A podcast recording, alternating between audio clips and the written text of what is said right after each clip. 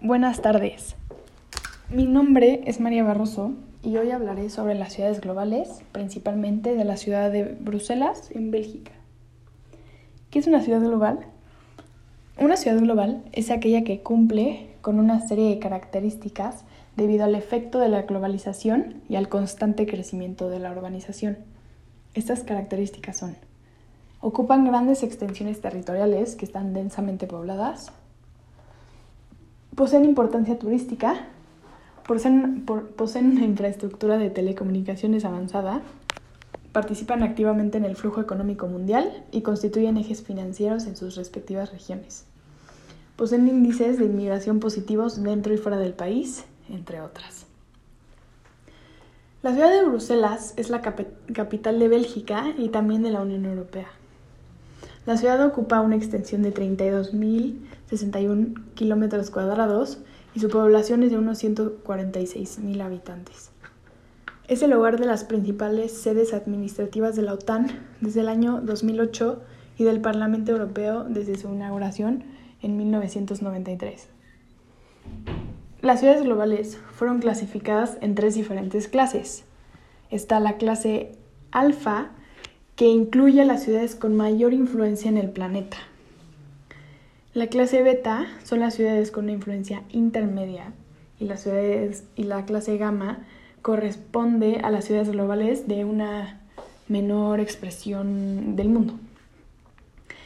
Eh, Bruselas, dentro de la jerarquía de las ciudades globales, pertenece a la categoría beta, que significa que es una ciudad intermedia de las ciudades más influyentes del mundo.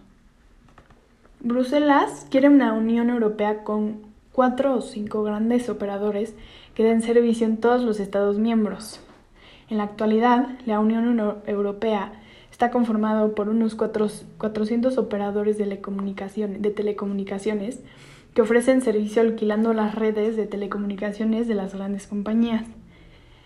Este proyecto de consolidación se, se, favorecerá desde Bruselas, allanando el camino para que se produzcan compras y absorciones en el sector. El aeropuerto de Bruselas Saventem es el aeropuerto más importante del país y la base de operaciones de Brussels Airlines. Ofrece unas conexiones excelentes con Bruselas y con otras ciudades de Bélgica. Bruselas ocupa el octavo lugar de las ciudades con mejor transporte público en Europa. Tiene una red de transporte muy efectiva, compuesta por cuatro líneas de metro, 17 líneas de tranvía, 50 líneas de autobuses diurnos y 11 de autobuses nocturnos. Bélgica es la economía número 23 por volumen del PIB. Su deuda pública en 2019 fue de 466.961 millones de euros, con una deuda del 98.1% del PIB. Bruselas está entre los países con más deudas respecto al PIB del mundo. Eh, lamentablemente, Bruselas cuenta con algunos problemas sociales y a continuación les diré los top 10 más importantes, los más urgentes en la actualidad.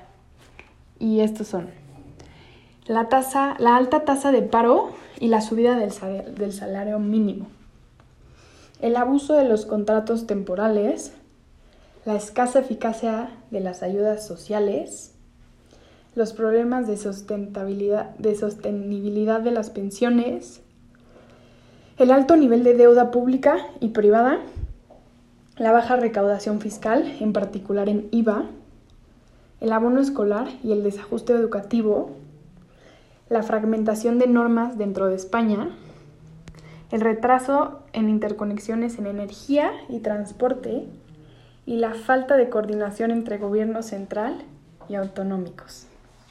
Muchas gracias por su atención.